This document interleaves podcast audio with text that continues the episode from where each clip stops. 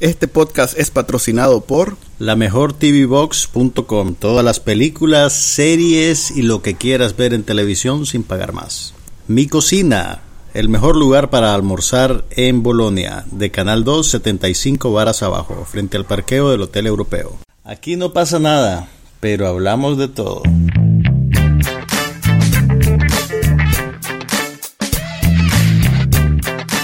Podcast sobre cine, TV, tecnología y todo lo demás.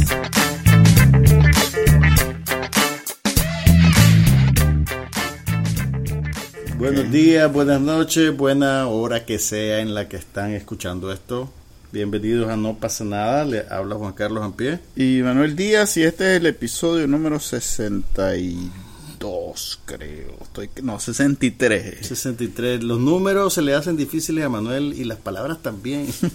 este es el mes de enero, estamos a 30 de enero. El, el penúltimo, último día de enero. Podemos, no, mañana todavía, pero podemos garantizar que este va a ser el último episodio que grabamos en enero.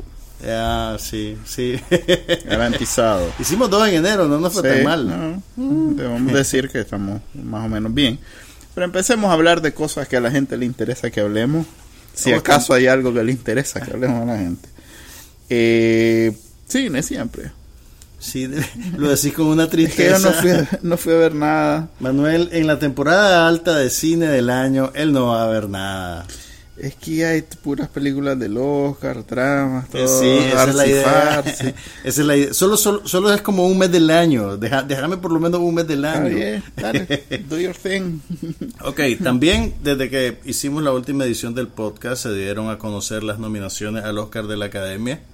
Y casualmente la película que tiene más nominaciones este año y probablemente las mayores probabilidades de ganar está actualmente en cine. Se trata de el musical La La Land, Ciudad de Sueños, dirigida por Damien Chazelle. Este, el mismo director de una película que ganó premio en el Festival de Sundance que se llama Whiplash, que no la presentaron en los cines en Nicaragua, pero probablemente de la batería. El de la batería, exactamente. Probablemente los que les gustan las películas de ese tipo y conocen las artes ocultas del internet probablemente ya la habrán visto. La La Land es una película radicalmente diferente, es un homenaje a los musicales clásicos, no solo de Hollywood, sino también de, del cine mundial. Y sin embargo, sí está bien entroncado en la mitología de la industria del entretenimiento. De hecho, yo decía en mi, en mi reseña publicada en Confidencial y en la revista New Las Sevenadas que la película eh, baraja dos mitos bien poderosos en la cultura popular. Primero, el mito romántico, pues, de que tenés tu pareja ideal y que tu final feliz es quedarte con ella, encontrarla y quedarte con ella. Y el otro, el, el, el mito del, del, del inocente que llega a la capital de del cine de Hollywood y con los ojitos llenos de estrella y es descubierto y es automáticamente feliz. El, el, asunto de la realización personal es otra de las preocupaciones de la película, que tiene como protagonista a eh, Ryan Gosling y a Emma Stone. Por cierto, Emma Stone ganó el premio del Sindicato de Actores anoche casualmente. Fue la entrega de premios del Sindicato de Actores de Hollywood, que suele ser también un buen barómetro para para predecir lo que va a pasar en el Oscar. Pues nunca, nunca es exacto, pero, pero por ahí se ven algunos indicios. Contame, ¿vas a, vas a hacer la, transmisión del Oscar o no? Todavía no sé. no me han llamado. okay. Vamos, vamos a ver. Ese sería creo que el último evento después de la chanchada esa de mis universo que en Nicaragua todavía transmite. Ya no hay Emmy, ya no hay Grammy. están pasando el Grammy lo pasó el año pasado el Canal 13. Estoy casi seguro. Casi seguro que lo pasaron. ¿Será? Mm, quién sabe, pero bueno. Ok, ¿te gustó? Fíjate que te voy a hacer... Es un musical, eh, o sea, sí, la duda. Sí es un musical. Ok. Incluso yo te diría que siento que le hicieron falta más canciones. Mm, ¿Son así clásicos o no, son, originales? no, es no es un musical de Roconola. O sea, no es como Mamá Mía, por ejemplo, un musical de Roconola, porque utiliza canciones que fueron creadas en otro contexto, arma una historia para justificarlas y la utiliza como, como comentario sobre lo que hacen los personajes. Este no. Este es un musical más orgánico. Las canciones fueron compuestas a propósito de la película. Eh, y, el, el- y la película misma es como un homenaje a otros musicales. O sea, no, no, no muy... No es, es más bien implícito. Tenés que haber visto los otros musicales como para identificar ciertas cositas. O sea, eso no quiere decir que no le vas a entender. Claro que le vas a entender. Pero sí hay guiños, por ejemplo, a West Side Story, a An Se agarra de un tubo, Paris. man. Pues no exactamente, pero hay algo que pare, que te recuerda un poquito, el, el algo, algún número de, de Singing in the Rain, por ejemplo. Y todo el arco dramático que tiene la relación de ellos tiene una deuda bien grande con un musical francés que se llama Los Paraguas de Cherbourg, de un director que se llama Jacques Sí, Denis. hombre, claro. Este, yo la vi esa. en- O sea, estoy claro que vos no la viste. En pues. VHS la vi. No, pero te digo, mira, lo, lo bonito de películas como esta es que si no conoces esas películas, ver eh, un musical como este te puede servir como puerto de entrada para descubrir cosas que no has visto y que te pueden gustar. No es tu caso porque no te gustan necesariamente los musicales, pero tal vez alguien que nos está oyendo y que Pero- vaya a ver La La Land y le Re- guste. Recuerdo aquella que vimos de, rock. eh, ¿Cómo se llama? Rock of Ages, Ajá. aquella con Tom Cruise. sí. Sí, pero, pero verlo de esta manera, pues Rock of Ages era un musical tradicional en el sentido de que es esa historia, ¿verdad? La, la, la muchacha linda, inocente. Esta que- me parece así también. esta sí, pero no. Ok. Sí, pero no. Ese es su punto de entrada, digamos, pero, pero tiene, digamos, un poquito más de... de- de- de- no, quiero, no quiero decir realismo, porque realmente no es tampoco una película realista. Pero, Pero, temas más cotidianos. no, pues sí, tiene un poquito, lo- tiene los pies un poquito más plantados en la tierra y un poquito de escepticismo frente a la fantasía romántica. Lo que no quiere decir que no Puede la ser utilice modernizando el género. de puerta de entrada. No, no necesariamente. Los Paraguas de Cherbourg es una película de 1960, ¿no? Ok, por ejemplo. Vieja. Eh, Sí, es vieja. Y, y tenía también esa misma eh, claridad de, de- de- de- de poner sobre la mesa la posibilidad del desencanto romántico como un final que no necesariamente es infeliz. Ya la contaste. No, no, no. No, no, se no. queda el muchacho con la muchacha. Oh, Manuel tiene un arte para reducir todas las cosas a su mínima expresión. Pero bueno, mira, la película está ahorita en el cine. A ver, si, si tuvieras que eh, cuantificar del 100% cuánto es música, cuánto es cantando y bailando tipo Disney. Eh, tal vez un 40%. Ah, ok. Un 40, un 50%. Se deja ver entonces. Tiene bastantes escenas de diálogo. O sea, tiene escenas donde es realista, digamos. Los personajes hablan. Eh, sin embargo, sí, eh, ellos están, se desplazan en un Hollywood un poquito de fantasía, eh, que también hace guiño al pasado. Pero, pero sí, pues no es, no es música de principio a fin.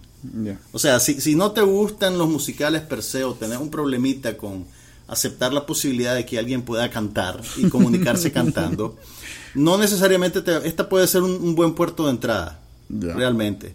Mira, yo te diría, yo les diría que aprovechen a irla a ver al cine ahorita por dos motivos. Primero, eh, estéticamente es una película muy hermosa, muy muy bien hecha, la fotografía es muy linda, el diseño de producción, Pues vale la pena Ryan, verlo. Ryan Gosling es bien, Es galán. sí es bien ágil. y la Emma Stone es bonita. Eh, Entonces, es- es- es- vale la pena verlo en la pantalla grande por eso. Y honestamente, el equipo de sonido del cine, yo creo que se luce con un musical. Se luce con un musical tanto como con una película de acción.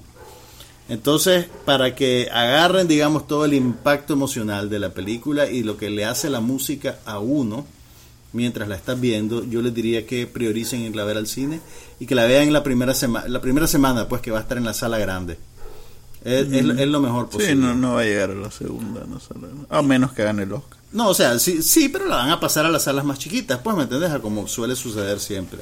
El Oscar va a ser el último fin de semana de febrero. Así que no estoy muy claro si va a Aguantar. si va a aguantar hasta ese entonces, así que Hablemos a de- verla pronto. Hablemos de Hidden Figures, que esa sí me llama un poco más la Ok, atención. bueno, antes de que entremos a hablar de talento oculto, Hidden Figures, Eh, platiqué con los distribuidores locales de películas y la buena noticia Platicaste con, ¿cómo se llama? con Ernesto. con Los distribuidores locales. Hay dos. Oh, está, Ernesto. está Balloon Ah, bueno, está sí, Rofilsa. Sí, sí, cierto. Ok, eh, La La Land es de Balloon, por ejemplo. Mira, eh, la mayoría, el, el año pasado, los distribuidores y los cines se pusieron las pilas, de tal manera que cuando vino la entrega del premio, todas las películas nominadas a mejor película ya se habían visto. Creo que tal vez solo hacía falta una. Esa es Swing. eh, no, la, la del mismo director. No, Whiplash fue hace dos años. Ah. Y Whiplash nunca vino a Nicaragua. Eso Entonces, ahorita que fueron los anuncios de las nominaciones, a la hora que anunciaron las nominaciones, solo Arrival se había presentado en Nicaragua. Una de las nueve nominadas a mejor película. Entonces Nueve. ya. Sí. Ala. Entonces ya platicando con ellos, ya me pusieron al día y la mayor parte de las nominadas ya tienen fecha y van a ser exhibidas entre febrero y marzo de este año. La, una de ellas es Talentos Ocultos, que es la que se estrena este jueves, Hidden Figures. Ah, ok. Las que todavía no está muy claro si van a aparecer aquí en Nicaragua son eh, Hell or High Water, que es una de las películas que sorprendió que apareciera. No- Tuvo muy buenas críticas, pero nadie esperaba que punteara tan bien como punteó. Consiguió cuatro nominaciones. Es una película sobre dos hermanos que deciden asaltar un banco en un pueblito pequeño del oeste, en Estados Unidos, y que tiene un poquito también una meditación con la crisis económica, cómo golpea en esa zona, y tiene además a Jeff Bridges en el reparto. Está nominado, por cierto, a Mejor Actor de Reparto. Hello High Water tiene cuatro nominaciones. Eh, todavía no tiene fecha en el radar Nica de proyección. Y también es desconocido si Fences, la película dirigida y protagonizada por Denzel Washington, que por cierto anoche le valió el premio de mejor actor en una película dramática, esa tampoco tiene fecha todavía. Yo me imagino que le va a ir bien en los premios y que eso va a permitir darle un empujoncito. Pero es el tipo de películas que no suele ser favorecida por el mercado nicaragüense, fue un drama para adultos básicamente. Imagínate que es una película basada en una obra de teatro de hay un gran dramaturgo norteamericano que se llama August Wilson, un hombre de raza negra, un talento privilegiado, que Canadiense. hizo un ciclo norteamericano, gringo, gringo. Ah. Hizo un ciclo de 10 obras de teatro sobre la experiencia negra en el siglo XX en Estados Unidos. Y cada obra creo que va conectada con una década particular o un periodo especial.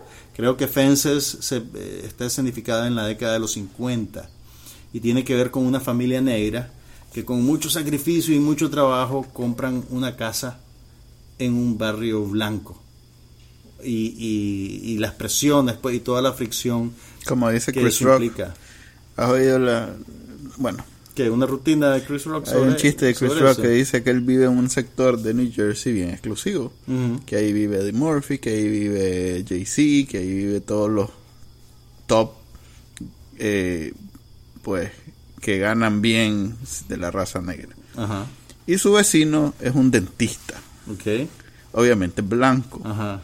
Entonces dice el maje, para que un negro dentista viva donde viva yo, tiene que inventar dientes, tiene que buscar, encontrar la fórmula que produzca dientes real, de, de verdad y, y- patentarla y si acaso tal da, da ese siempre como un como una un indicativo si todavía hay racismo en Estados Unidos. Claro. Mira, eh, eh, el- fíjate que es... No, curioso no es la palabra correcta, pero hay muchas películas ahorita que están conectadas con la experiencia negra. Debe haber algo en el ambiente, una efervescencia particular. Sí, Y- hay, hay, hay- De hecho, en los Globos de Oro hablaron sobre la diversidad que nunca ha habido sido tan diverso, que en Nicaragua eso significa otra cosa, pero en Estados Unidos significa Tiene que mucha ver con- diversidad con racial. también, sí. sí. Y, y criticaron mucho a, ¿cómo se llama? A Michael Keaton porque confundió Hidden Figures con Fences. Y, Mm. No, Fences con... Dijo Hidden Fences, Hidden cuando Fences. estaba presentando una de las películas. Porque todas las películas donde aparece negro son iguales para él. No, ese... No, pues es ridículo la, la, la Le, ca- le cayó, pues, le cayó, le cayó. Pero bueno, una vez, bueno, Hidden Figures o Talentos Ocultos, que es el nombre de la película, como, como se está presentando en el mercado latinoamericano, se estrena este jueves Y cuenta la... ¿No, ¿No ese fue la semana pasada? Ese fue el preestreno para la Ah. prensa y los influencers. Ah, no, fregué. Por ya- cierto, todas estas películas Ajá. ya están en la caja. Ok, ahí está el comercial de Manuel. No, pues, quiero decir que por estar buscando Hidden Figures pensando que me la iba a perder en el cine, eh, me hallé todas est- toda la ristra, pues, o sea Ok. que Ok, mira, hablemos sobre la película. con qué motivación, digo, mi comentario es a propósito de con qué motivación la va a traer los cines y ya deben de estar todos los DVDs de las esquinas, pues. Tienes a la gente que le gusta ir al cine, como tu servidor aquí presente, para ver las películas en una pantalla grandota y un buen sistema de sonido.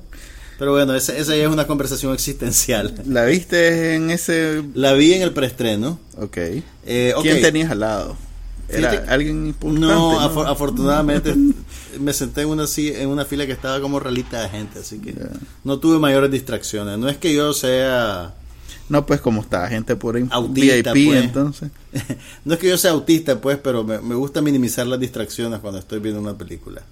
Ok, el Hidden Fences, Talentos Ocultos, cuenta un capítulo... Hidden Figures. Hidden, Fe- Hidden Fences, sí, por tu culpa. Michael Keaton, ¿sabes? Michael Keaton, Puffy, yo sé lo que sentí. Ok, Hidden Figures cuenta una historia Real. real, poco conocida, Sobre una... sobre la carrera espacial. Cuando hablamos de la carrera espacial, pensás en John Glenn, en los astronautas que caminaron por la no, luna, fíjate, estoy pensando en en Yuri el Gagarin. Sputnik. Pues sí, porque vos sos, vos sos de esa época y de esa tendencia. Sí, ese es mi... Ese es mi estaba joven. Porque yo. vos sos san- sandino comunista. Pero, ok, en esa época, la NASA empleaba eh, mujeres de color negro, mujeres de raza negra, matemáticas, súper preparadas para que trabajaran como computadoras, literalmente. Y las manejaban en una... ¿Por qué negras y no blancas? ¿No había matemáticas? Probablemente porque les pagaban menos. Ah, ok. Me imagino, pues, o sea, no, no te dicen Pero eso. en- en la película sí, no hay, sí, dicen. hay, sí hay mujeres blancas, pero las blancas aparentemente vos las ves que tienen un estatus. Mm. superior. No tan alto, pero superior. Pues me llamó la atención que no es que una sobresalió, sino que era todo un grupo. Mira, en la película es un grupo como de 20 mujeres y la, los personajes principales sobre los cuales se enfoca la atención son eh, Kathleen Goebel, que es una, una matemática brillante, interpretada por Taraji P. Henson, la protagonista de Empire, Cookie. Eh, Octavia Spencer interpreta a una que es como la mamagallina de todo el grupo, que aspira a ser supervisora, pero obviamente choca contra un techo de cristal eh, perverso que, que la, la, la, la mantiene a la saga porque es negra y porque es mujer. Y además tenés el, bueno, no exactamente el debut porque también sale en Moonlight, pero la cantante Janelle Monet interpreta a una que quiere ser, que tiene madera para ser ingeniera, que su mentor dentro de la NASA, que es un migrante polaco, la está motivando para que se meta a sacar un título de ingeniería. Eh, Sin embargo, se le hace muy difícil porque la universidad donde tiene que ir a tomar cursos para poder inscribirse en el programa no acepta alumnos negros. Entonces, cada una de ellas tiene, digamos, una pequeña crisis con la cual lidiar. En el caso de Janelle Monet, pues es eso. Entonces tiene que ir a una corte a abrir una demanda para que la- una escuela secundaria que da clases de noche para matemáticos de nivel universitario la acepte como alumna. Eh, después, Octavia Spencer detecta que la, o sea, la NASA está en esos días comprando su primera computadora IBM y ni siquiera los técnicos de la IBM la saben instalar, ¿verdad? Entonces hay un chiste recurrente en la película de todas las los problemas que implica instalar la, No, no, no, que probablemente es lo más divertido. entonces. Pero bueno, ok, no te voy a dar mayores detalles, más detalles que eso. Pero ella detecta que la implementación de esa computadora las puede dejar sin trabajo a ella y a sus colegas. Entonces ella decide empezar a aprender el idioma de programación de la computadora para, para mantenerse, digamos, útil para, para la NASA. Y, y Catherine Goebel es reclutada por la unidad de matemáticos y físicos que está haciendo los cálculos para, eh, para mandar a un hombre al espacio. En el momento en que la acción de la película inicia, los rusos llevan ventaja. Ya lanzaron el Sputnik y, y, Ya el y los, y. Estados Unidos está pues como el, como el underdog, ¿me entendés? Y están desesperados por mandar al primer hombre al espacio, entonces, y por ganarle a los rusos. Entonces ella entra en el equipo primero como, como computadora, únicamente tiene que chequear los cálculos de los hombres blancos que trabajan alrededor de ella. Y, el, el- y, en, y en este contexto de la NASA, o sea, yo creo que la, la- la virtud de la película, si bien se desarrolla en la época en que la, la lucha por los derechos civiles está, está bien caliente, se enfoca mucho en ese mundito cerrado de la NASA y en la vida privada de cada una de ellas, ¿verdad? O sea, vos podés ver lo que está pasando alrededor de ellos porque ven televisión, eh, te das cuenta de las protestas de Birmingham y todo eso, pero la película tiene un foco bien insistente en la esfera más privada y digamos mundana de estos, de estos personajes. Y cómo incluso en, en una institución como la NASA, donde están las mentes más brillantes del país, tenés unos despliegues de racismo normalizado brutales. Eh, y, es, y es un tipo Que de nadie, racismo que, que- nadie se asuste en la película. eh, que nadie se asuste en la película porque son parte del tejido social, ¿me entendés? Entonces, obviamente nosotros con el tiempo y la sensibilidad que hemos cultivado en 60 años de historia, pues ves esas cosas y las ves como una cosa monstruosa. Pero son, digamos, todas las agresiones y las microagresiones del día a día. No, no son, digamos, los linchamientos, no es el Ku Klux Klan, es la compañera de trabajo que te ve con condescendencia porque sos moreno. ¿Me entendés? Y, que, te habla como que si una estamos hablando de la élite intelectual de Y la estás época. hablando de la élite intelectual de la época. Entonces, en ese sentido, la película es bien revelatoria, pues, porque es algo que, honestamente te digo, a mí nunca se me había, nunca me había, me había puesto a pensar sobre eso en particular, pues, uno creería que la NASA, que la gente inteligente, inclu pues, pero, pero no, pues, ¿me entendés? Eh, ve hasta qué punto el racismo era una cosa, era el, el- el- era una cosa cotidiana, normal, y, y es por el beneficio del tiempo pues que nosotros lo, lo- lo vemos y, y te escandalizas pues y todo eso pero pero bueno la película está está muy bien hecha. Es una película modesta pero bien hecha. Y, y muy bien actuada. Sí, a mí me llama la atención y pienso verla en realidad. Eh, consiguió nominación incluso a- anoche en la, en la entrega de los premios de, de SAG del sindicato de actores se llevó el premio el máximo galardón de la noche que es el premio al mejor reparto como los SAG son es el sindicato de actores ese es como el equivalente a mejor película y yo creo que nadie esperaba que esta película ganara y se, y se llevó el premio además probablemente de las nominadas al Oscar es la que ha hecho más dinero Mm. y es una película de alcance modesto. Pues eh, cuando la estrenaron en el mes de diciembre, eh, su primer fin de semana agarró el primer lugar en la taquilla. Entonces, y es una producción pues de bajo presupuesto, eh, tiene buenos actores. Kevin Costner está nominado a mejor actor de reparto, Octavia Spencer también. Se decía que Taraji P. Henson y Janelle Monáe también merecían ser nominadas, pero, pero no se dio. Y bueno, pues ahí eh, va- vayan a ver Hidden Figures, talentos ocultos a partir del jueves en el cine. Luego, una que sí quise ver y no pude. Ah, esta no la quisiste ver y no la viste. No, esta la puedo ver sentado en mi casa. ¿A no, qué no quisiste ver y no pudiste, Manuel?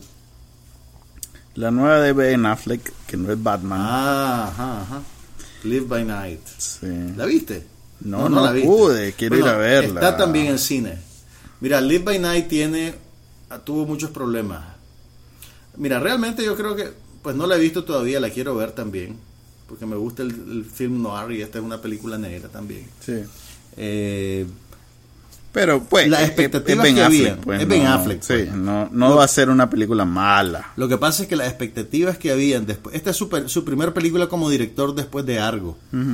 Entonces yo creo que como Argo le fue bien en el Oscar y fue bien popular Sí. y era simpática y divertida, eso inflamó las expectativas sobre esta película. Eh, pero no le fue bien con los críticos, no le fue bien en taquilla, así que modera tus expectativas para que para que Mm. Tu relación con Ben no sufra. Estoy claro después de ver Batman vs Superman, la verdad. Esa que- no fue culpa de él. Y eh, a propósito eh, de los SAG Awards, el, el, el cast de Stranger, Stranger Things. Things. se lanzó un discurso que se ha convertido en viral en las redes sociales. Mira, primero que nada, Pues puedes dar el resumen. mira, primero que nada, pues fue una sorpresa que ganaran. Estaban compitiendo con con la última temporada de Downton Abbey, estaban compitiendo con Westworld. Creo que también estaban compitiendo con Mr. Robot. No, me- no, no estoy muy claro. No- no Pero bueno, me- eh, y, y yo creo que es la primera vez que gana una serie de streaming. Que- porque eh, Stranger Oh, Things cierto, es original de Netflix. Cierto. Se hizo viral también las reacciones de Winona Ryder al discurso. Sí, vos, ¿quién tiene esa pobre mujer? No sé, tal vez estaba muy emocionada. No, no, ¿la viste? que- ah, sí, sí, sí lo vi. ¿Viste cómo se comportaba? Sí. Esa Estaba madre- contenta. No, loco, uno no está contento así. Lo que pasa es que vos estás desconectado de tus emociones. Vos No, loco, no, no.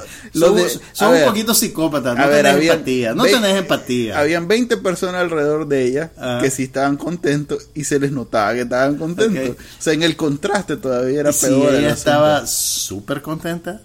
Entonces hubiera puesto cara de súper contenta, no cara de ¿quiénes son ustedes? ¿Dónde estoy? Vaya, Nada que le podamos decir a ustedes va a, a- Vayan a ver ese va a llegarle al, al, al artículo genuino, así que Vayan- una buscadita en Lástima internet. que no hay video en este podcast, pero vaya a ver ese video. Manuel les haría una, una dramatización. Pero bueno, estuvo bueno también ese discurso. Obviamente cargado de política en esta era donde Oíme, Donald Trump es el la primera presidente. semana de Trump, pues Así digamos es. que dio bastante, dio bastantes motivos para que para que lo mencionaran, para que llamaran la atención. Sí, eh, en realidad que han sido dos semanas bastante emocionantes en la vida de Estados Unidos. Eh, primero en los Golden Globes, el discurso de Doña, De Doña Meryl. de Doña Meryl y ahora el discurso de estos majes. Fíjate que El yo creo que David Harbour fue el que lo dijo. cuidado que Muy doña, bien, fíjate. cuidado que doña Meryl gana solo para solo para que se tire otro suba, sí. Se tire otro baigonazo. Puede ser, fíjate. Es, es típico de, esta- de, de Hollywood hacer ese tipo de cosas. Pero bueno, También ojalá. está- Quiero, quiero ir a ver esa película de Ben Affleck. ¿Quieres ir a ver la de Ben Affleck? O sea, la que ha tenido las peores críticas de las que están ahorita en taquilla, esa es la que querés ir a ver. Pues es la que quiero ir a ver en el cine. Esa, esa es la que querés ver en la pantalla grande, no la que está Así nominada a Mejor. Fotografía, Mejor No, Diseño de Producción, Mejor no, Edición, no. Mejor Sonido. Mejor Música, Mejor Canción. No, vos querés ir a ver la de, la de Don Ben. que ven el chaval, no sabemos. Ay, Dios mío. Ok, pasemos a televisión. Espérate, espérate, espérate. También está en cines ahorita ¿Eh? la última película de la saga de Resident Evil. Ah, no fregué. Es serio. Vos no sos un es como la octava esa. Yo tampoco, pero pues la- los gamers No, probablemente la serio. aprecien. La fuiste a ver. No, no la he visto. Ah, ok. Pero fíjate que curiosamente Ajá. hay un grupúsculo de críticos académicos en Estados Unidos. Ajá. Un grupo pequeño, de dos maes dos o tres más. que viven en, que el, en el en el en el sótano esas de- en el sótano de su mamá No, pues, más es que están insertos en el mundo académico realmente, que dan clases en universidades y eso. y que vive en el sótano de la mamá. Sí, probablemente. que adoran esas películas de Resident Evil. Las adoran. Pues sí, en realidad que yo veo, por ejemplo, las de Fast and the Furious. Y esta está en 3D, así que... Yupi. ¡Yay! 3D. Ok, ahora sí. Ahora sí que... Televisión, eh. Ahora sí querés hablar de algo que viste. Sí, no fregué, en realidad Oh, que no. oh, oh, tengo otra película. ¿Cuál? Tengo otra película. Mira, vale la pena mencionarla. Ah, bueno, Israel nos dijo que no hemos hablado de Star Wars Rogue One. Israel, ¿de verdad querés, querés que... Ya ni me acuerdo. pues. Fue tan memorable. Em, No, no, me no, mira, an- antes, antes de que le demos gusto a Israel, Ujú. En, en Netflix está disponible ahorita un, un largometraje documental que está nominado al Oscar. Se llama La Treceava, The Thirteenth, y es dirigido por Ava DuVernay, la misma directora que hace un par de años hizo Selma, la película que dramatizaba la lucha de Martin Luther King por los derechos civiles. Eh, la treceava es hace el, el título hace referencia a la treceava enmienda de la Constitución de Estados Unidos, que es la que abolía la esclavitud. Entonces, hay una línea, sin embargo, en esa enmienda que la directora, pues, y los académicos y los expertos que, y abogados que ella eh, entrevista en la película, interpretan que sirve un poquito como patente de corso o que de alguna manera justificó las políticas que a lo largo del tiempo han hecho que tanta, tanto porcentaje de la población negra masculina sea enviada a la cárcel. Al extremo que la, película arranca con una estadística que te, que te hela la sangre. Eh, dice la estadística que el 5% de la población mundial vive en Estados Unidos y que el 25% de los presos del mundo están en Estados Unidos. Para que te hagas una idea de, de, los números, pues de la magnitud del problema y, y, que se ha vuelto un problema social. Entonces la película, entrevistando a abogados, activistas de derechos humanos, expresidiarios, eh, incluso a una profesora que fue de la, de la Black Panthers y que la juzgaron y que la, casi que la condenan a muerte, Angela Davis. la película te hace el recuento histórico de cómo desde la abolición hasta el tiempo moderno el sistema hace sus movidas para eh, socavar el piso debajo de los hombres negros. Eh, y te enseña cómo desde Nixon hasta acá hay una explosión en la en la en, las políticas de, lucha contra el crimen que penaliza más a la gente por ser pobre y negra incluso con presidentes demócratas que uno creería pues que son más progresistas pero entonces ahí sale sale Bill Clinton sale eh, la Hillary sale Ronald Reagan pero la película es interesantísima fíjate ya vos que sos vos que allá por allá tenés lo de abogado también y además tener esa identificación tan fuerte con Compton, te va a gustar la película. Lo que pasa es que son temas que, a ver, logran insertarse en el discurso nacional en Estados Unidos. 20 años después, que ya es totalmente verdad y, confirmado en eh, el Daily Show, en Real Time, bueno, sí, no. en el rap, Mira, en las películas esas Mira, esta película Netflix, la. Netflix, la. Todo esto que acabas de decir. tiene, en otro lado. Sí, tengo 10 20 años de estarlo escuchando. Ok, pero aquí. A ver, no, he visto las cosas que vos has visto.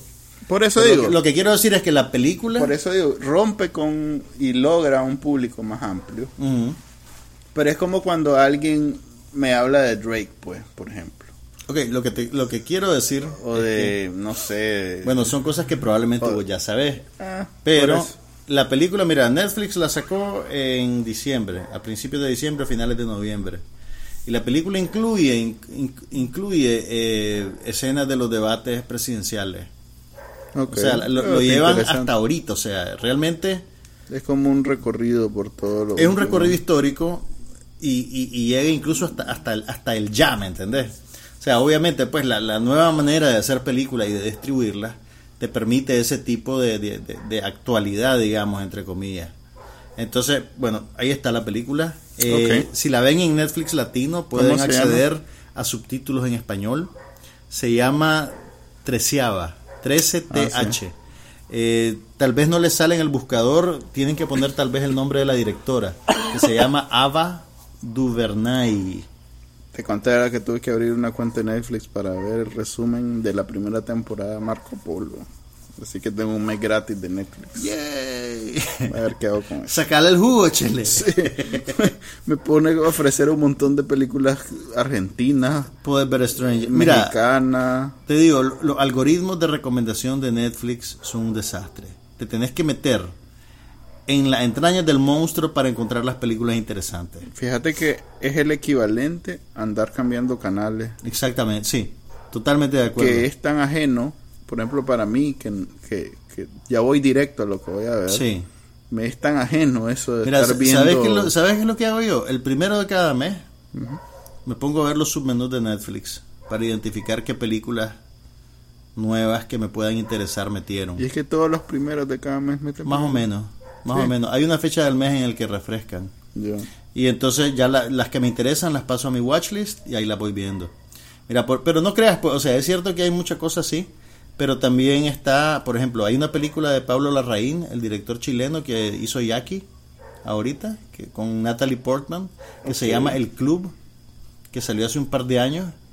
Y es sobre una historia de crimen verdadero en la Argentina. Mm. Está también una creo que te- hablamos en el podcast pasado de Bajo la sombra, la Era- película de horror iraní. Ajá, sí. Por ejemplo, está esa que es una película que estrenaron en Inglaterra en octubre y eh, es súper nueva. Pues es- una película reciente que no va a venir al cine. Hablemos de Hay Jane sus Doe, cositas, Que pues. ya, que ya vi los primeros capítulos. Ajá. Eh, ¿Qué te pareció? No sé, fíjate que sí, me pareció interesante, pero no, no estoy seguro de, de que verla completa. Sí, no. Siento más bien que es como noticia. es que se te parece mucho a Trump, es lo que estábamos hablando. y eh, creo que sería más provocativo si yo fuera católico. Ok. Creo sí. que ahí desperdí, pues no, no, Pero no- es que- no me logro sentir ofendido. Es que no creo que la, no creo que quieran ofenderte y no creo que sea una serie para católicos, todo lo contrario. No, no es una serie para, Pero es para un el- agnósticos y escépticos. Mm, No, no creo eso. Creo que es precisamente eh, para una nueva forma de ser espiritual en el siglo XXI, sobre todo los que creen en Cristo, pues que ven como eh, primitivo y, y, y ¿cómo se llama? Y pues hay que caminar delicadamente. Ven como primitivo y, y barbárico de estos musulmanes que uy uy uy nosotros somos más Mira, m- m- digo menos ok, pero ¿qué decimos? menos- ¿Que, que la serie lo que quiere es retar esa manera de pensar? o no no no no creo que está hecha para ese nuevo cristiano pues que que sí cree en Dios pero que está claro que comer cerdo no es malo ni que trabajar el sábado sea pecado todas esas cosas que hacen al nuevo cristiano del siglo XXI pues entonces a ese que es más tolerante que, que ya no se va a ofender porque le digas que los padres violan niños porque ya es conocimiento público a ese lo tenés que enganchar Ujú. de una manera más sofisticada. O lo tenés que provocar de una manera más sofisticada. Y creo que esta serie uno de sus eh, cómo decirlo De su gancho. ajá uno de- quizás un- uno uno de, de- de- de lo que anda buscando pues es provocar a ese más Sí, puede y ser. ahí pues digamos que no encuentra en mi espiritualidad inexistente que provocar. Entonces sí logro apreciar algunas otras cosas. Por ejemplo este la dinámica de los cardenales me parece interesante.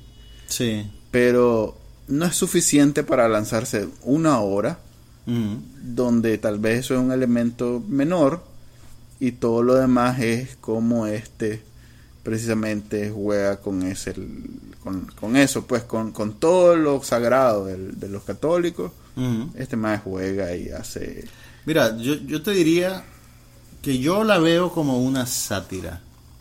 Como una sátira sobre, pues no solo sobre, sobre el Vaticano como institución, sino también sobre el, el, el, el estira y encoge que hay entre la entre una visión conservadora de la iglesia y una visión más secular, digamos, y tolerante. Eh, y también es un poquito de provocación en el sentido de que eh, te presentan al Papa joven no como un progresista, sino como un más, más bien fundamentalista. Y, y- y ¿Cuántos también capítulos has visto? eh, lo he visto todos. Tres, los tres primeros, y me- el cuarto que salió anoche no lo he visto todavía. Van por cuatro apenas. Sí. Ah, pues los he visto todo también. No ¿Viste puede los ser. cuatro? ¿Viste cuatro? Sí, creo que sí. Sí, sí, sí. ¿Estás seguro? Estoy casi seguro. No, Fred, yo creo que habían 10 y, y- Lo que pasa, lo que pasa es que tal vez en línea podés encontrarlos todos, porque en Europa, ah, como pues en te la- dije, Ah, en Europa la presentaron hace ya varios meses. ah, es que en la caja están todos. Por eso, porque los, los tomaron de seguro del feed de Sky. Ya, ya, ya. Entonces, y también es un Sí, poquito... es Sky, al final sale sí, es una serie de, de- de Sky. Sí, sí. Entonces, al- y también hay algo de provocación en el sentido que ahorita todo el mundo está enamorado del Papa Francisco y el Papa Francisco. Y te ponen como Papa básicamente a la antítesis del Papa Francisco en todos los sentidos, pues no solo en Pero el- ese aspecto satírico, la verdad es que a, a mí en los... Bueno, eso, en los primeros tres capítulos ya me aburrió. Estoy esperando algo más.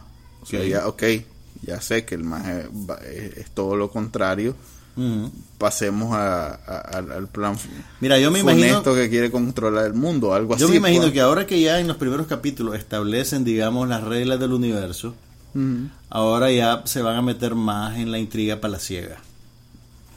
Ok. Pero bueno, vamos a ver. Vamos a ver. Pues yo lo voy a seguir viendo, a mí me gusta. Pues sí, la verdad es que en esta escasez, Homeland va por su tercer capítulo y está bien, pero es que Homeland nunca es una serie así de dejarte colgado de un capítulo al otro, pues. Es más bien, juegan con un futuro alterno que no se dio. Es la presidenta de Estados Unidos mujer. Vaya. Y siempre las tramas sobre cómo los terroristas quieren destruir Estados Unidos. Viste, pues ya que estamos hablando de series y de los premios del SAG, ganó la actriz de La Corona y ganó también John Lithgow, el que hacía el papel de Churchill. John Lithgow sale en la corona. Él hace el papel de Winston Churchill. Y es buenísimo, buenísimo. Incluso tiene, fíjate que que voy a probablemente- tener que recurrir a esa serie porque no tengo nada que ver ahorita. Mira, el mejor capítulo de La Corona casi que te diría que está centrado en, en- en- en John Lithgow, en Churchill.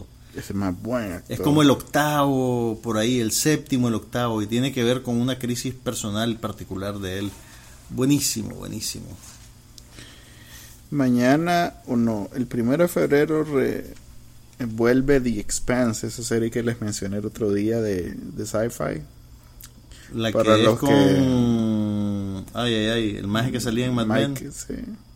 Pero que es de la ciencia ficción, digamos que es lo mejorcito que hay. Si les gusta ver una serie en el espacio, les recomiendo esa. Por si todavía pueden ver en, en binge watching toda la primera temporada. ¿Cuántos capítulos eran? ¿Qué importa? Lo que no me pregunté es cuántos capítulos, no sé contar. No, no retengo números en la cabeza, mejor ni dicho. números, ni palabras, ni... Es un milagro el que problema, cuando Manuel sale es un milagro que regrese a su casa. En realidad que ya me he metido en, en calles diferentes, pero es un problema de retener tantas otras cosas importantes. Demasiada información, demasiada información. Tres idiomas, dos carreras, todo eso, todo eso. Y ahí todas las cochinaditas de siempre, y Blacklist está... Ahí va, Ahí va. ahí va. Eh, ya no estoy viendo nada de el DC Universe. Ya me limpié Ya de eso. Pero eh, sí estoy viendo todavía Join the Virgin. Eso no, no tiene nada que ver con DC W. Marvel. Sí, es. CW. Ah, ¿sabes qué hay nuevo en CW? ¿Qué? Hay una nueva... Ok, te- te- teneme paciencia para dejarte ir el concepto, ¿ok? Antes de que te burles de mí. Conste, no la, no la he visto, pero CW está estrenando esta semana, o la semana pasada la estrenó, una serie dramática ambiciosa Ajá. que reinventa el universo de Archie. Ah, es cierto, vi una foto. El, el, el creador es Roberto Aguirre Sacasa. Suave, pero estamos hablando de Don Girafales. ¿De quién? Roberto. Aguirre Sacasa, hijo de el, el ex canciller Francisco Aguirre Sacasa. Tiene un hijo que se Oh, llama no, claro, Robert- claro, claro. Roberto Aguirre Sacasa. Sí, sí, sí. Que ha escrito para ¿Cómo se Marvel. llamaba Girafales? No. ¿Cómo Girafales? El, el actor que hacía el profesor Girafales. No, no, no. no. Que se parece bien parecido. ¿Te Rubén? Aguirre se llamaba. Ah, ok. Por este eso. Aguirre Sacasa. Pero hoy, Sí, hoy- sí, lo Entonces, entrevisté para aquella película brasileña de una de una bailarina que era ciega. No, no, no, estás confundiéndolo Ah, con otra persona, con Alejandro Ah, Martínez. que también Son es dos personas de- diferentes. Sí, claro, claro. Alejandro Martínez es director de fotografía En Los y es Ángeles hijo de, Alejandro Martínez, Cuenca. Sí, sí. Este se llama Roberto Aguirre Sacasa y es hijo de Francisco Aguirre, ex canciller de Nicaragua. Sí, he escuchado siempre que él trabajaba en Ok, Hollywood. Roberto Aguirre Sacasa es. Él escribió para Marvel, escribió también para el guion del musical de Spider-Man, el que hizo YouTube. Ok. También trabajó como. Y en televisión ha sido el showrunner de Glee. Ah, Sí, y también es el creador de Scream Queens Bueno, y ahora el que está detrás de esta reinvención de Archie. Yo no lo sabía, pero o sea, cuando a mí me decía Archie, yo me acuerdo de la serie animada de los 80 y los paquines de ese entonces. sí. Pero aparentemente en el mundito de los cómics, Archie ha sido reinventado muchas veces. Han creado universos alternos. Hay un Archie del fin del mundo con zombies. Hay un Archie tipo dimensión desconocida que se bifurca. Y en una línea de cómics Archie se casó con Verónica y en otra línea de cómics se casó con Betty. Eh, Se ha vuelto una cosa bien particular. Y entonces ahora viene esta serie que parece como una mezcla de Archie con Twin Peaks. Hay asesinatos, hay affairs entre los profesores y los alumnos. Es, es una cosa rara, pues. Todavía no lo he visto, pero, pero se ve. Bueno, apoyemos al. Nick, aunque sea el primer capítulo. Mm, Yo creo que él es norteamericano. Realmente no sé si ha tenido mayor ¿Canadiense? conexión con Nicaragua. No, creo que vivió toda su vida en Estados Unidos. Ah, entonces es estadounidense, no Sí. Así que ahí está esa serie, Riverdale. Ok, eh, aparte de eso, ¿sabes cuál voy a tener que retomar? Porque he escuchado demasiadas cosas. ¿Qué la cosa? de Leia Rimini. La de Ah, la de- Vi el primer capítulo y dije, ah, ok. Ah, sí, sí, me Más de lo de, mismo. eso la vez pasada. Sí, sí. sí, sí. sí. Pero cada vez que saco un capítulo nuevo, Le hacen es, alguna trastada. es noticia en todos lados. Entonces, Por solidaridad. Pues, algo debe estar diciendo que no han dicho en aquel documental que vimos de HBO de los 12 sí. Ah, bueno, otra otra noticia de televisión. Vos no has visto The Other Place, ¿verdad? No. Ok, la, la serie esta de los creadores de, de Parks and Recreation, No. que Estoy viendo Parks and Recreation ok, para poder... eh, terminó su temporada de 12 capítulos y ya anunciaron que la van a... Ah, que la renovaron para una segunda temporada. Y yo te diría, ahorita que estás en las, en las Malvinas, vela porque te va a gustar. ¿Cómo se llama? Se llama The Other Place. Ok. Mira, es una comedia, ok, teneme paciencia, teneme paciencia. Es una comedia metafísica. Mira, Kristen Bell interpreta a una maje que es un desastre, o sea, una maje, una vaga, maldita, un desastre, pero o sea, la peor persona del mundo, ¿verdad? Y por un error, ella se muere. Es Sarah Marshall otra vez. Oí, oí, oí. Por, ella se muere y por un error la asignan a el paraíso en vez de mandarla al infierno. Entonces esa es la premisa, digamos. Entonces ella empieza, una vez que se da cuenta del error, trata de, de- de- de ocultar su verdadera naturaleza y convivir con la otra gente que son unos buenazos, ¿verdad? Que se ganaron el cielo. Y esa es la premisa. Mira, suena, suena como, como un, un chiste, como un monochiste, ¿verdad? Para toda la serie. Pero realmente es una serie bien bandida. Que, que, que te, te tuerce por caminos que no esperas. Y está muy bien hecha. Muy, es un humor bien sofisticado, sí. Así que si esperas pastelazos en la cara, un, un- un gordo vestido de mujer, eso no lo vas a hallar aquí, ¿ok? Ah, la no. Entonces, no, no Lo siento, Manuel. Pero bueno, ahí está. eh, viene después otra temporada de The Other Place. ¡Yay! Ok. ¿Viste Miss Universo? Fíjate que la vi, pero no estaba poniéndole mucha atención. Ah, no, no entendiste el te- la temática. No. Básicamente, voy a explicar. Básicamente, todos los Contame. países del universo. No, perdón. Y los planetas. Curiosamente, aunque se llama mi universo, solo los países de el mundo Tierra eh, mandan a una representante que supuestamente es la más bonita de ese país para que gane un eh, Una corona. una corona y no Ok. sé que realmente no sé cuál es el objetivo del concurso de A esta altura del partido ya sabemos que Nicaragua no ganó. a ver eh, creo que la- lo interesante es que los expertos no sé cómo son expertos dicen- en le concurso dicen- de belleza Misólogos. Hay algo, hay algo ahora que se llama misólogo. Hay un- ok. Los misólogos juraban que la Miss Nicaragua se llama, no sé qué, Jacobi. Marina Jacobi. Ma- Marina Jacobi. eh, iba a llegar a los últimos cuatro o cinco, no sé.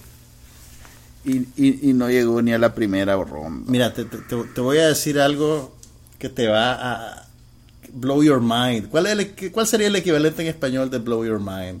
Pero que suene así de rico. Mm, te va a mover el piso. Ajá. Aquí te voy a decir algo que te va a mover el piso. Dale. Esa conversación así tan álgida y triunfalista estaba teniendo lugar en todos los países que participaban en el concurso. Porque tienen que hacerlo para que la gente esté interesada en verlo. Sí, es un, Si es un evento que Si salen y te dicen, no tenemos chance. La fulanita es linda, es buena gente, pero va a pasear. Va a pasear, va a pasear ni la vean. No, no pueden hacer eso. Entonces, en todos los países, todo el mundo te dice, la de nosotros para ganar, la de nosotros para llegar hasta el final. ah". Lo cual es curioso, en realidad que para mí es un, es un fenómeno bien interesante, porque dice mucho de las personas de forma bien encubierta, porque si vos lo analizás fríamente, es un es algo es un sinsentido, es totalmente, eh, ¿cómo llamarlo? Bizarro. A ver, un evento donde no se puede medir, un evento creado para medir Sí. un, un algo subjetivo. Un intangible. Sí. Es algo como, intangible, Es como sí. medir quién, quién es más cariñoso. O, Porque mira, lo- lo- o quién es... Velo de esta manera, los deportes también inventas las reglas, pero vos puedes decir Sí, pero es una goles. competencia. El que mete más goles. Sí, hay- hay- o sea, hay alguien que gana. En Ok. este, aquí es... Ok, no sé. Mira, es, pero- es- es realmente bien, bien extraño que se ha convertido en un convencionalismo social y que se han puesto de acuerdo las personas en que primero tiene sentido, segundo es importante Sí. y tercero en realidad este alguien gana. O sea, Mira, hay, hay- un país que tiene la más guapa del mundo. Mira, yo no sé si, si, a ver, primero confesión de parte, ¿verdad? Yo durante años traducía para Sí. el Canal 2 la transmisión de mi universo, ¿verdad? Sí. Tengo ya varios años de que no lo hago. Ahora es Gabriel Traversa. Tengo varios años de que no lo hago y la gente todavía me Ah. pregunta. Un señor me llamó el domingo para preguntarme a qué hora iba a ser la transmisión. Y yo le dije, ah, la fíjese que pues no, no- como ya no trabajo haciéndolo, realmente no estoy tan pendiente, pues no sé, pero creo que es a tal hora, pues, pero realmente, realmente yo no sabía, pero, pero lo que te quiero decir es que ese concurso tiene un tiene una garra apretada sobre Ah, la no, imaginación sí. de los nicaragüenses. No, que y no el- sé si lo ves en otros países. No, fíjate que yo creo, a ver, ¿cómo decirlo? Primero es el epítome de la hipérbole. O sea, es Del universo. sí, primero se llama del universo. Es que mis tierras no tiene el mismo, No, la mi misma mundo, no, no, suena tiene igual, no suena igual. imagínate que probablemente lo crearon en un tiempo donde no entendí, no, no le, tiene- no le, no era popular llamarle, que por cierto nos corrigieron en el podcast pasado, eh, El sistema Láctea, solar, el el sistema sistema solar. solar. Sistema Y nosotros solar. nos fuimos más allá, ¿ok? Sí. Más allá. Entonces, Miren, porque eso- si no, probablemente esa- le hubiera puesto sistema solar. Mi sistema solar. O mi Vía Láctea. Se lo robaron a la marciana, a la marciana. Pero bueno, es para mí. eh, pero, pero lo viste, Manuel. ah, no, por- no, bueno, digamos que lo escuché en algunas partes. Porque como. lo escuchaste porque... Porque estoy metido en Twitter Ok. y en realidad no. no pero en estoy teoría viendo- lo tenés que ver. No, en realidad que no. A ver, mira, te lo pongo de esta manera. En todo el año, la única mención o, o lo único que he visto o leído al respecto ha sido la, el titular ese que no sé quién dijo que iba a quedar entre las primeras cinco. Ok. No sabía ni quién era, no sabía exactamente cómo se ve, no sabía nada de los otros países. Luego, ayer, que estuve tuiteando, en realidad solo lo estuve escuchando y estuve escribiendo. No vi a ninguna de las individuas.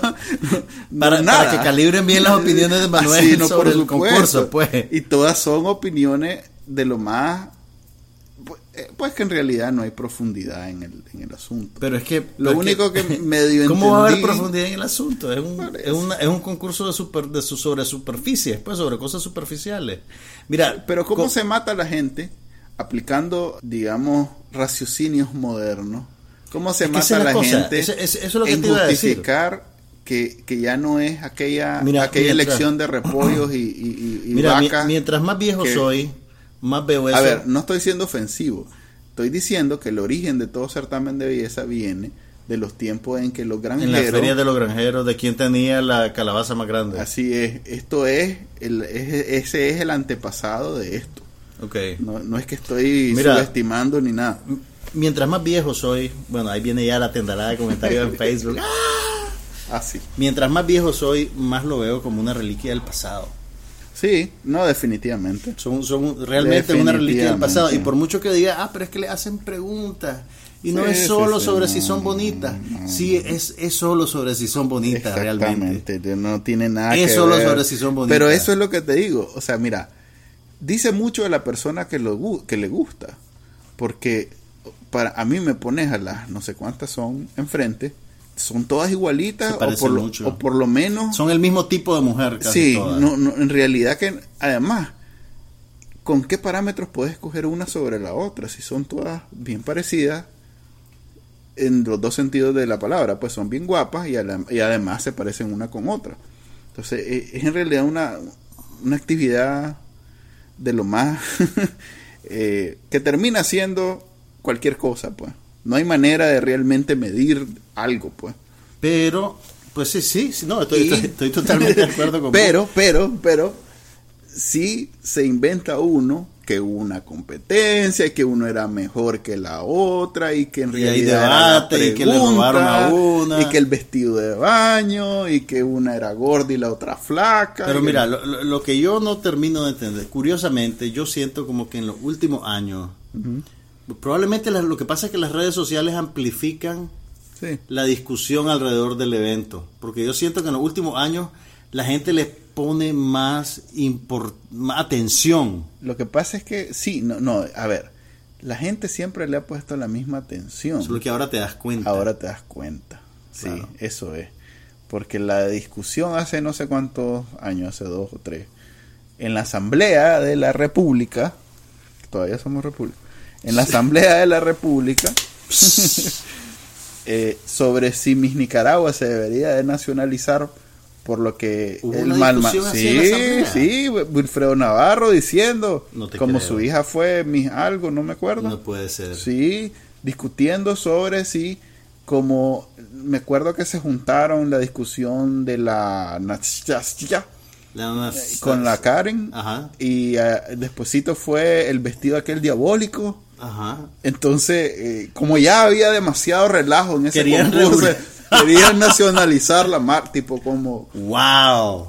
sí en la República, en la diputado, Asamblea, y todavía diputado. diputado. Ah, sí, todo eso son ahora los no fregues. Es un milagro que no sea más popular el es- concurso.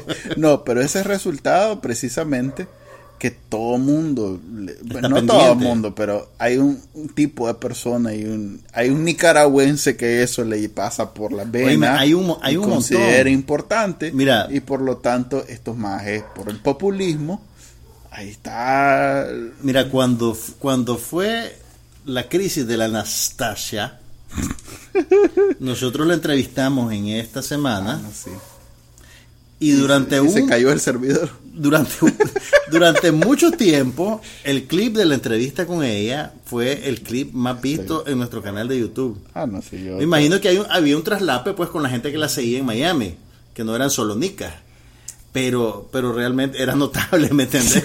había un abismo, o sea, teníamos un reportaje, no sé, sobre el, entrevista de Daniel sobre Ortega, pues, entrevista- entrevistas con Daniel Ortega, cuando entrevistas con Doña entrevista Violeta. hace como ocho años, ¿verdad? tiempo, sí, ajá, correcto. El Sí. canal interoceánico, o sea, cosas que vos decís nacionalmente, puchi, que esto le interesa a los millones de nicaragüenses. No, Nada. aquello tenía como 100 vistas. La Natasha tenía como 10 mil vistas, iba siempre para arriba. Sí, Pero no, bueno. No sé, eh, eh, es para mí indicativo de, de- Y es bonito porque eh, al ser un tema tan trascendental, Espérate, ¿cuál tema es trascendental? eh, esta, es- esto de, la, O sea, de para la las gente. mises, sí. Para la gente Por ejemplo, a ver, no para vos. No, para, Ok. en Nicaragua es Ok, trascendental. ok, en No- Nicaragua no, es puedes jugar con eso. Pero eso es lo que te digo, como es algo tan super, superfluo Ujú. y sin importancia, sí puedes jugar con eso. Entonces es la única oportunidad, no puedes hablar de política, no puedes hablar de es una deporte, distracción, es una no puedes hablar de que religión. la ahorita ya, está, ya, ya empieza la cobertura de la próxima Miss Nicaragua. Sí, lo que quiero decir es, y por cierto, uno de los mejores chistes que he visto sobre mí se fue un, un Mirada News que hiciste vos. ¿Yo? Sí, uno que, te, que estuvo bueno. ¿Cuál? No me acuerdo, hace como dos años. No me acuerdo. Ah, ya, me- ya sé cuál decía, el que, el que numeraba los concursos de Sí, belleza. ese estuvo bueno. Que son como, que son como, creo que Nicaragua es el país que tiene más concursos de belleza per cápita. Así es. Sí, Probablemente en todos lados así. Pero lo que quiero decir es que como es algo que nadie va a defender, o por lo menos hasta la fecha nadie se ha rasgado las vestiduras por eso, ¿Por qué? Por los concursos de por los belleza. concursos de belleza. Creo que uno lee los periódicos ni el Facebook en Pero quiero decir que eh, los que no lo vemos así, Podemos públicamente... eh, Manifestar escepticismo. ese, sí, Ese- ese, ese- esa diferencia de opinión Ujú. y no va a pasar nada. Vos decís que no va a pasar nada. Creo que No este, es el este va a ser el último capítulo del podcast. No va a intervenirte el corre. Fíjate que, por ejemplo, en Twitter, cada vez que eh, le pongo mente a un concurso de belleza, llego a las 100 mil Reproducción, ve- vista. Vista. De alcance, cien- no, fregué, en Nicaragua, 100 mil personas. que- con- O sea que en, en efecto, eh, o sea, en, en términos de evento publicitario, que en el fondo esa es la razón de ser de estos Sí. concursos. es un Puchica, pero- no, si para Nicaragua, aunque bueno, el 4 tuvo que terminar pues esos programas que ahora están de moda de, de, de- de- casino en las noches, en los canales. Ujú. Tuvo que estar rascando el fondo del barril de ya manden sus mensajes, por favor, que va a ganar una recarga. O sea, ya cuando el canal se Pero eso lo ese- hicieron que dentro de la transmisión de la Miss Universo. lo hicieron dentro y lo hicieron ya al final. Ah, cuando estaban comentando lo que había pasado y eso. Sí, entonces me- eso me dice que tampoco hubo tanto patrocinio. pues. Tuvieron que recurrir a la, a A la esa ludopatía, pues sí. La ludopatía. Sí, pues porque debía irse a los casinos a... Ay, bueno, Pero bueno, eso pasó. eso pasó. Eso no pasó. ganó nada la muchacha, sigue siendo igual de bonita, sigue en Nicaragua siendo igual de muerta de hambre. Y esa fue la cápsula positiva de Manuel Díaz. Sí, pero bueno, ya ve, Haití, que se supone que está peor que nosotros, Mm, llegó... Hay no esperanza, nivel, Nicaragua. El no año que viene. nivel. Siempre tenemos el año que viene. En fin, bueno, Uber. vi, vi en, Ajá. esta semana que, que Ah, le bueno, sí, dedicaron tiempo a Uber y a Airbnb, a todo eso. Le, le dedicamos tiempo a los sabios que vinieron a Nicatec y también hablamos con jóvenes nicaragüenses Emprendedores. emprendedores en un Sí. reportaje y una entrevista en estudio que quedó muy bonita. Está en línea, vayan a verlo en el canal de YouTube de Confidencial, Confidencial Nica. Mira, Uber tuvo un problemita de relaciones públicas y no por venir a Nicaragua, o supuestamente venir a Nicaragua. El CEO de Uber, cuyo nombre no recuerdo ahorita, Ah, estás hablando de la de lo que pasó el fin de semana. Exactamente, Mm. emitió un comunicado reaccionando a algo que publicitaron eh, una asociación de taxistas en Nueva York que estaban solidarizándose con los eh, migrantes de los países que Donald Trump vetó. Y lo que hicieron los taxistas, que aparentemente, pues, a pesar de Uber, todavía tienen mucha presencia en el circuito para ir de Nueva York, de Manhattan al aeropuerto, declararon que iba a haber un paro durante cierta hora en protesta contra la orden ejecutiva que firmó Donald Trump prohibiendo la entrada de eh, migrantes y visitantes de seis países del Medio Oriente eh, islámicos. Entonces Uber aprovechó, dijo, hey, aquí hay una oportunidad. A ver, no aprovechó. A ver, Aquí viene- simplemente aquí viene no- Manuel a defender a Uber, mírenlo, no, mírenlo. no, no, no, no va a defender, pero simplemente no detuvo sus operaciones. Sacó un comunicado Después. dici- ok, sí, diciendo Después. que iban a trabajar con el presidente Trump. Es que él, el, CEO de Uber, está dentro del dentro comité del que del comité de. Trump. Y entonces, aprovechando esta circunstancia, Lyft sacó su propio comunicado, que es una de las competencias de Uber, solidarizándose con los migrantes y marcando, digamos, la diferencia con la posición de Uber. ¿Qué es lo que le corresponde cuando así sos que, competencia? Amigos progresistas, moderen su entusiasmo con la llegada de Uber a Nicaragua porque están trabajando con Trump. Sí. Voy a dejar eso ahí y voy a retroceder lentamente. Creo, lentamente. creo que ya en la primera ocasión que hablamos de Uber dejamos claro que no es una empresa ni buena ni ni no es Starbucks pues no eh, no, no no quieren cambiar el mundo quieren hacerse ricos Eh, en Nicaragua lo que vi hoy un titular que aparent dicen los taxer los del sector transporte eh, que el presidente o que el gobierno ya tomó la decisión de no dejar entrar Uber en Nicaragua. ¿Qué tanto se le puede creer al sector transporte? O al vez. gobierno. O al gobierno, sí.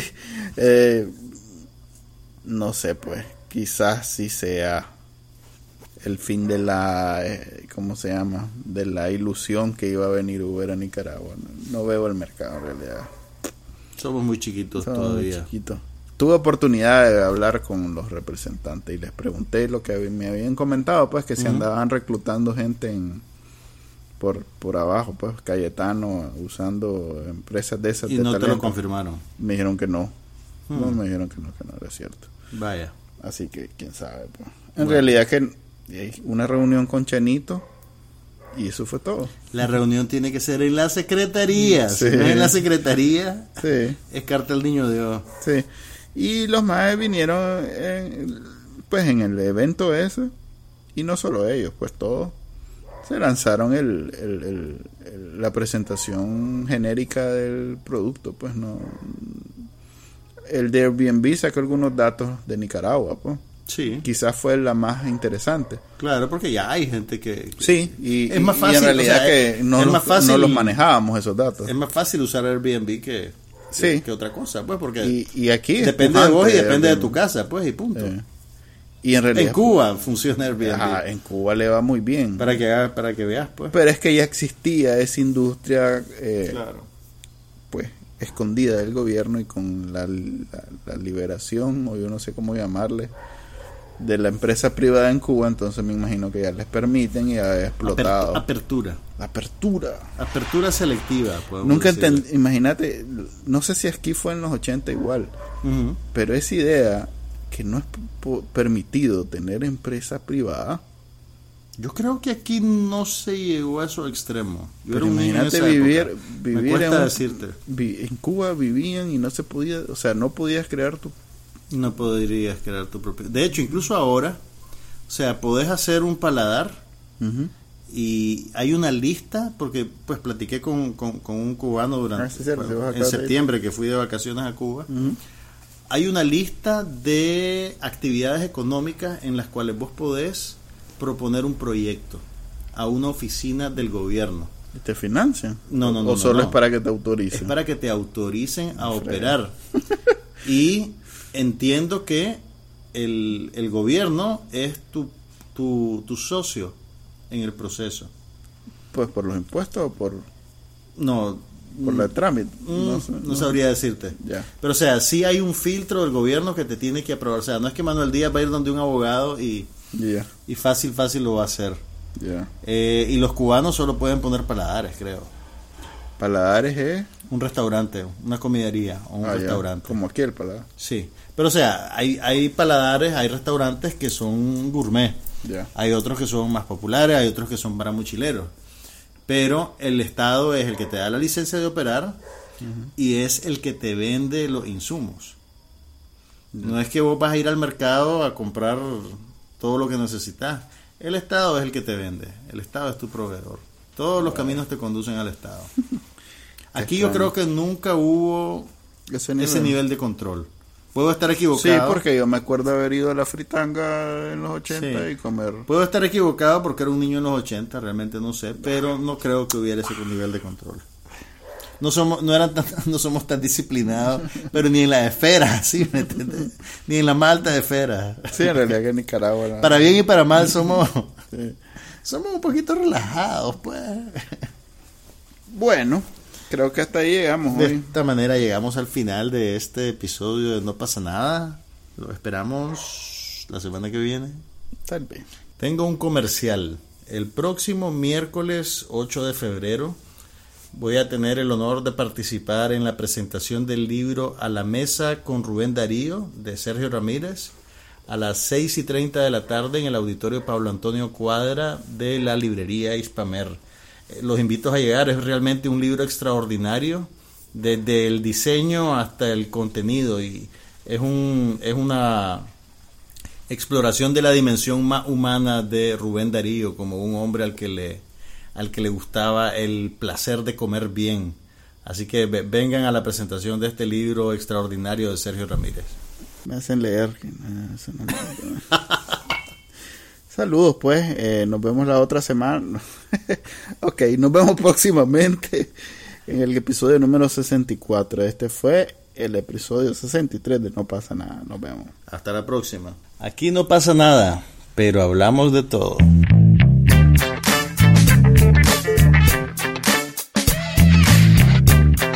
Un podcast sobre cine, TV, tecnología y todo lo demás.